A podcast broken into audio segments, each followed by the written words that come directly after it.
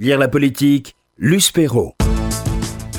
Lire la politique, le Luce Perrault, comme chaque mardi. Aujourd'hui, votre invité, Luce, est le journaliste Gérard Courtois. Bonjour Gérard Courtois. Bonjour. Merci d'avoir accepté notre invitation sur RCJ pour la parution en poche chez Perrin, La fin du monde, chronique politique. Luce Perrault, je vous laisse le micro. Bonjour. Alors, la fin d'un monde fin aux d'un éditions. monde, hein, pas, pas du monde. Non, j'ai j'ai bien dit la fin d'un monde. j'ai repris, mais la fin du monde, on en parlera autrement.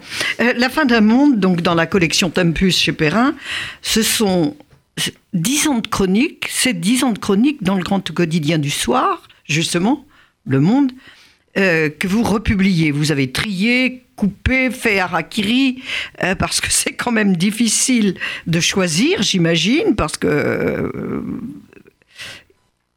ça ne fait que combien de pages? 332, 300, 532 quand même. Ah oui, j'avais pas vu. Je me suis même pas rendu compte. C'est tellement passionnant que je me suis même pas rendu compte, vous voyez, que c'était 350, que c'était 532 et pas 352. Donc, c'est un exercice difficile quand même, euh, parce que choisir, c'est toujours euh, un petit peu se faire violence, mais ça prend tout son sel lorsqu'on les relit pour eux de l'extérieur, comme moi, bah, parce qu'avec le temps qui passe, c'est- une autre lecture de l'actualité, c'est de l'histoire immédiate, mais de l'histoire qu'on n'avait pas forcément vue et lue comme ça, ni interprétée comme ça sur le moment. Alors, dans votre ouvrage, vous évoquez bien sûr les années Sarkozy, le quinquennat quand même vraiment raté de François Hollande, et puis l'élection chamboule-tout de Macron, euh, pour aboutir à la révolte des Gilets jaunes.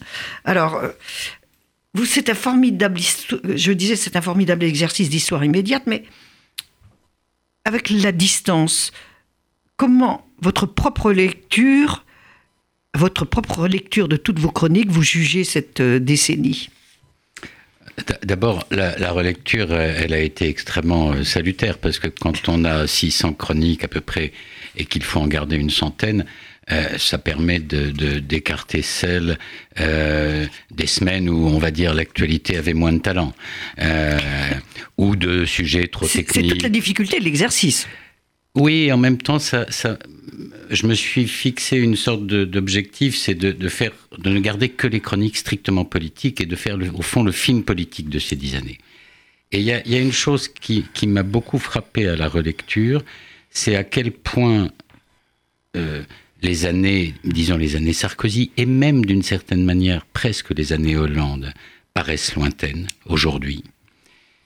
Et en même temps, à quel point tout ce qui euh, nourrit la crise politique, sociale, euh, etc., culturelle, actuelle, euh, symbolisée par le mouvement des Gilets jaunes, à quel point tous les ingrédients de cette crise étaient présents et documentés et explicites depuis dix ans.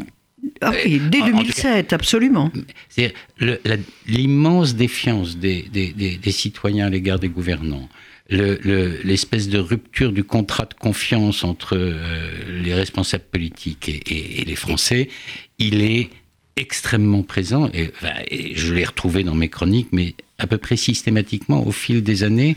Il y a euh, au fil des enquêtes, au fil des sondages, au fil des, crises successives euh, de, des années Sarkozy ou des années Hollande, euh, et puis évidemment maintenant de- de- des années Macron, on, a un fil conducteur qui est plus ancien, hein, qui, est antérieur à ces dix années, mais qui s'est, à mon avis, vraiment aggravé pendant ces dix années.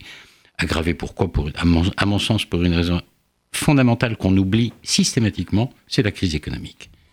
Euh, parce que Qui était déjà, qui a commencé vraiment sous Sar- Sarkozy. bah, qui a commencé en 2008 au moment de la crise mondiale, Absolument.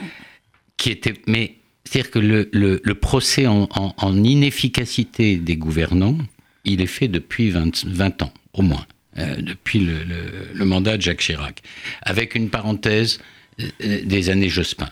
Euh, Oui, il y a eu une embellie économique, ce qui, effectivement. Ce qui ne lui a pas évité la catastrophe de 2002, mais néanmoins, euh, il y a eu là une vraie parenthèse positive en termes économiques et sociaux. Baisse du chômage d'un million de ça. Mais autrement, euh, 95, Jacques Chirac euh, se fait élire sur la fracture sociale. on y est. C'était au cœur du problème des Gilets jaunes. Euh, et, mais, mais ça s'est vraiment aggravé depuis, depuis 2008, évidemment, et la crise mondiale. Et on oublie à quel point 2008-2016, c'est huit années blanches. Pour rien en termes d'économie, en termes de, de, baisse de pouvoir d'achat, d'augmentation vertigineuse du chômage, d'augmentation vertigineuse de la dette. Donc le, le doute des Français sur l'efficacité de leur gouvernant, qui était présent, il est devenu terrible, colossal. Terrible. Voilà. Et donc ça, je trouve que c'est moi ça m'a frappé à quel point on, a, mhm. On avait tendance à oublier la crise économique et ses effets dévastateurs. Dévastateurs sur la politique, justement. Sur la politique, sur le moral des gens, sur la, sur la confiance des gens dans la capacité du politique à régler les problèmes. Alors, à vous relire aussi, il y a quelque chose de très savoureux, c'est l'humour et l'ironie euh, qui teintent toutes ces chroniques à chaque fois. Par exemple, pour Sarkozy, vous commencez, vous commencez par une, la chronique du 21, 21 décembre 2007, Plus belle la vie à l'Élysée. C'est cette fameuse. Alors, pourquoi avoir zappé les années, Cécilia? Enfin, les mois, Cécilia? Ah non, parce que à l'époque, à l'époque, il y avait plus. c'est un feuilleton qui, qui continue. Parce que c'était quand même, ça annonçait aussi les choses. Mais c'était le début de Plus belle la vie sur euh, à la télé euh, ah, le soir. Mais il y avait. Ça m'avait même... échappé. Si si, c'était c'était c'était le début du succès de Plus belle la vie parce que la série avait démarré, je crois, un an ou 18 mois plus tôt. Elle a démarré laborieusement et puis d'un seul coup, elle, elle a trouvé son, son public. Mais au même moment, il y avait une autre série euh, qui avait beaucoup de succès à la télévision qui s'appelait Desperate Housewives. Euh, et, donc, on était passé de l'une à l'autre. De, Cecilia Desperate Housewife, euh, qui, quittait le grand homme de sa vie, enfin celui qu'il avait été en tout cas pendant quelques années, et, le grand homme de sa vie retrouvait tout de suite Plus belle la vie à l'Élysée avec Carla. Bon, c'était un peu moqueur. mais, mais au-delà, souvent. Au-delà de la oui, mais, mais jamais. Euh, c'est ce que j'ai voulu faire. C'est le ton que j'ai voulu trouver dans ces chroniques, euh, mais c'est ce que j'ai constaté à la relecture.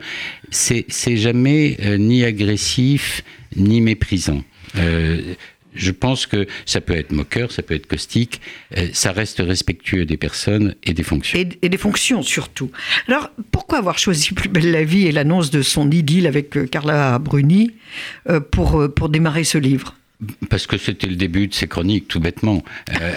c'est daté, très simplement. Hein. moi, j'avais des fonctions antérieures qui étaient à la direction de la rédaction du Monde. Et puis, je les ai quittés et, et, on, a, on a mis en place cette chronique à ce moment-là. Alors vous avez quand même, euh, je ne sais pas si c'est voulu, si ça a compté dans votre choix, vous avez le génie du titre, Bonneto politique, du romanesque en politique, Hollande à l'épreuve du Bourget, tout se passe comme euh, je l'avais prévu, tout ça c'est ironique et tellement, tellement clairvoyant. Comment vous choisissez-vous vos titres? Parce que c'est pas tout à fait le ton quand même du grand quotidien du soir. Ce ah bah, c'est pas le ton des articles à l'intérieur des pages, mais ça peut être le ton des chroniques. Et, Bien sûr. alors, le problème de ces titres, c'est qu'ils sont extrêmement courts. C'est une chronique qui est sur deux colonnes, donc il faut vraiment ramasser énormément le, le titre. C'est deux, trois mots maximum. C'est un exercice, ça fait partie des, règles de, si je puis dire, du journalisme au sens large, de, comment dire, d'inviter, d'inciter, d'accrocher le lecteur, et y compris par le titre. Alors, comme on n'est pas dans un papier de type informatif ou d'enquête, euh, c'est plus facile d'avoir un titre un tout petit peu euh, euh, qui, qui, scintille un peu ou qui pétille un peu dans, le, dans la page. Ah bah ça accroche tout de suite l'attention. Mais et puis et puis avec bon ce qu'il faut de, de, de, je sais pas quoi de jeux de mots ou, de choses comme ça qui, qui qui, qui donne envie au lecteur de se dire d'aller voir, d'aller lire. Et, et, je pense que c'est une règle, enfin toute bête du journalisme écrit en tout cas, euh, mais ça se passe autrement sur euh, dans le journalisme euh, radio ou audiovisuel, mais dans le journalisme écrit, bah, il faut que le titre et les premières lignes donnent envie. donne envie d'aller plus loin, de dépasser le premier paragraphe. Et c'est parfois, euh, c'est pas toujours le cas. Hélas, hélas pour les lecteurs. Donc, cette première chronique, quand même, euh, Plus belle la vie à l'Élysée, annonce toute la suite du quinquennat de Sarko. Un peu, oui, un petit peu. Comment l'aviez-vous senti prévu, prévu Enfin, j'avais trouvé ça. C'est comme si vous aviez lu dans le mar de café.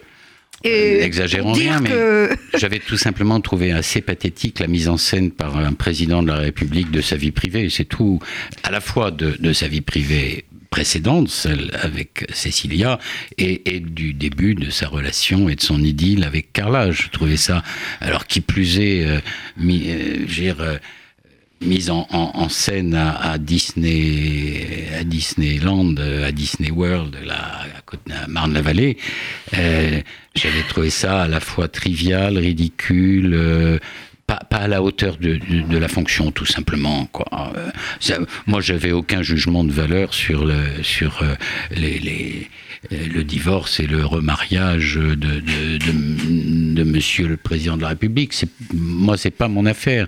Mais le faire dans ces termes-là, avec cette mise en scène un peu euh, racoleuse, racoleuse au fond. Voilà, tout ça été très racoleur, très mise en scène. Et j'avais trouvé ça assez, assez peu à la hauteur de la fonction. On a vu pire depuis. C'est-à-dire Vous voulez parler des, des, du scooter, de, du bah, casque Le scooter. Euh... Alors, mais c'est tragique l'histoire du scooter parce que, parce que s'il y a bien quelqu'un qui, qui a mis une énergie folle à, à, à ne pas exposer sa vie privée, c'est bien François Hollande. Euh, c'est raté. Et c'est totalement raté. Euh, parce que, parce que, que ce soit euh, la séparation d'avec Valérie Trier-Veller ou l'histoire du, du, du, scooter et des croissants le matin, rue du Cirque, qui plus est, c'est vrai que c'est Enfin voilà, bon, je me souviens très bien de, de, la, du, du, du, de la grande euh, tirade de, François Hollande fa euh, face à, à, Nicolas Sarkozy. Je ne mettrai pas en scène ma vie Moi, privée. président de la République, Moi, je ne ferai pas. Je, et, et je, je, ne, je n'exposerai pas ma vie privée.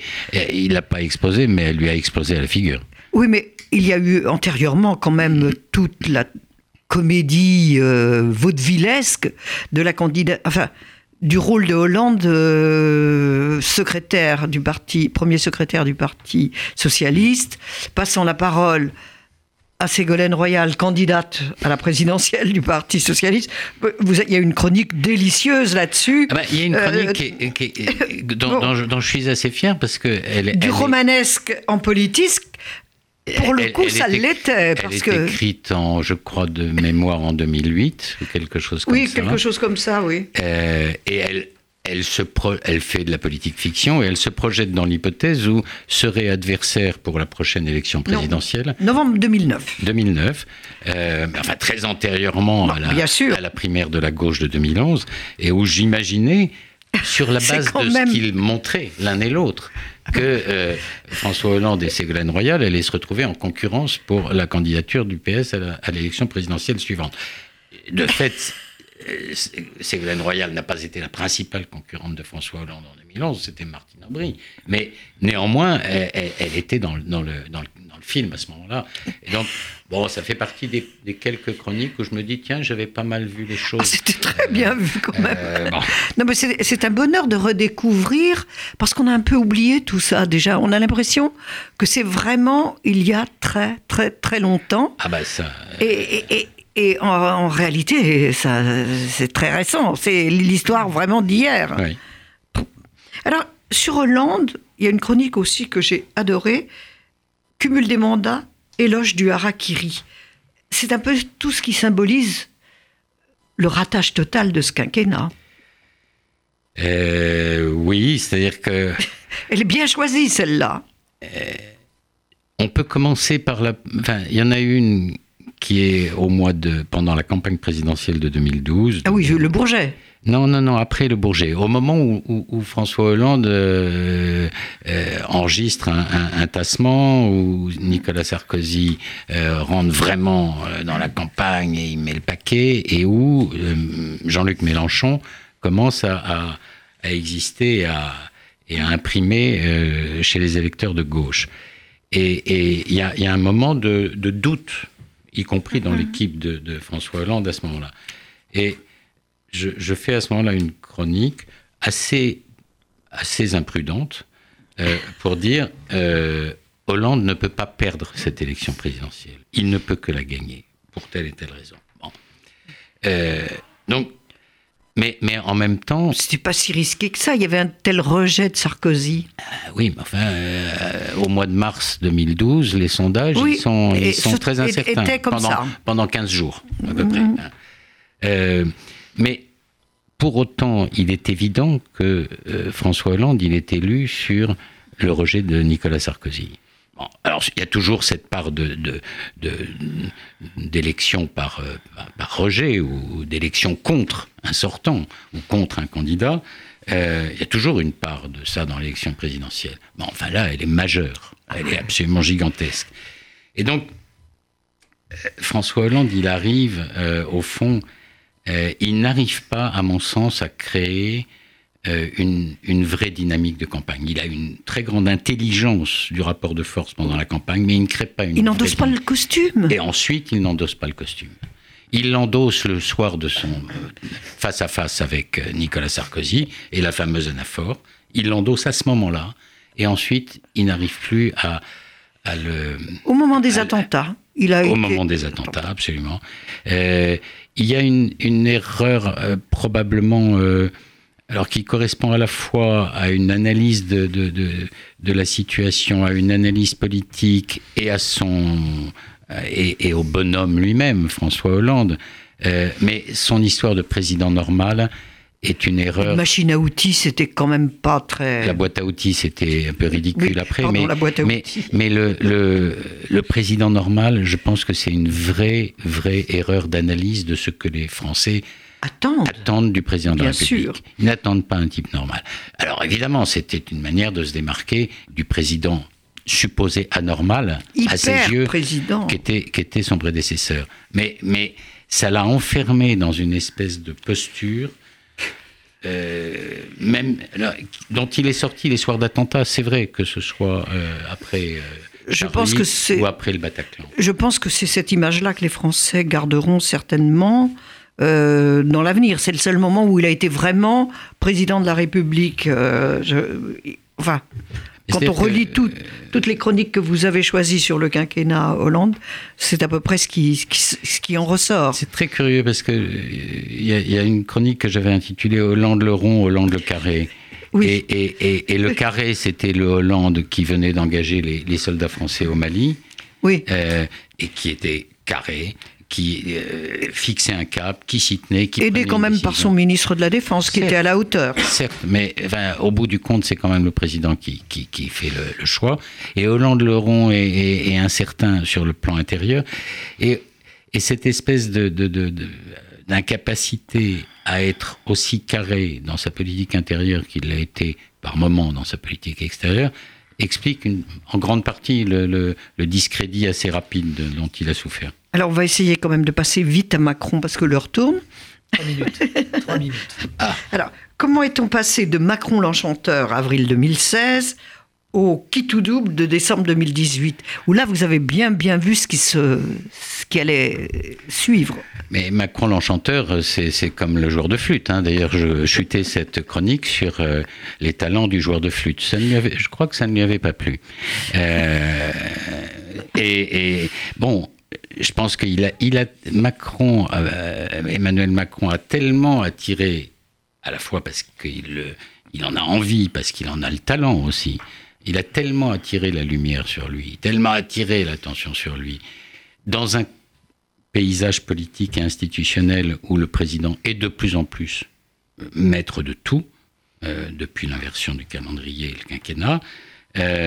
donc il a tellement attiré la lumière qu'il a aussi attiré toute la foudre.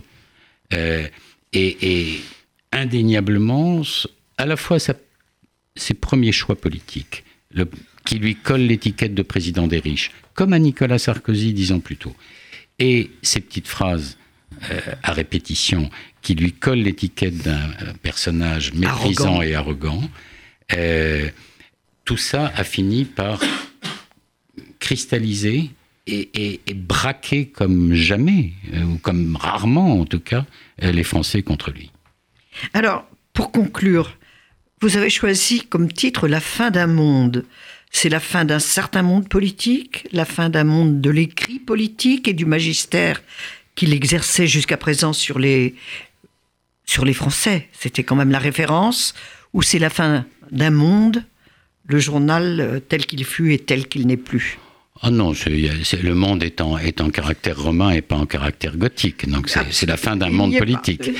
Euh, non, je crois que c'est vraiment. Euh, enfin, moi, je ressens ça, peut-être euh, sans, sans, nostalgie, etc. Mais j'ai l'impression qu'on est passé à un monde politique depuis l'élection d'Emmanuel Macron, ou du fait de l'élection d'Emmanuel Macron, qui est très profondément différent du précédent, tout simplement parce que les deux grands partis qui structuraient la vie politique depuis 50, 60 ans euh, se sont effondrés, effondrés très lourdement pour le Parti socialiste, euh, de manière un peu moins calamiteuse ou catastrophique pour la droite républicaine, dite républicaine, droite de gouvernement, mais ça change tout. Parce que du coup, les clivages ne sont plus les mêmes. Ce clivage structurant de l'alternance, euh, la gauche succédant à la droite, la droite succédant à la gauche, quand chacun des camps a gouverné 5 ans ou 10 ans, euh, et que les Français en ont euh, ont l'impression que, que, ça tourne en rond.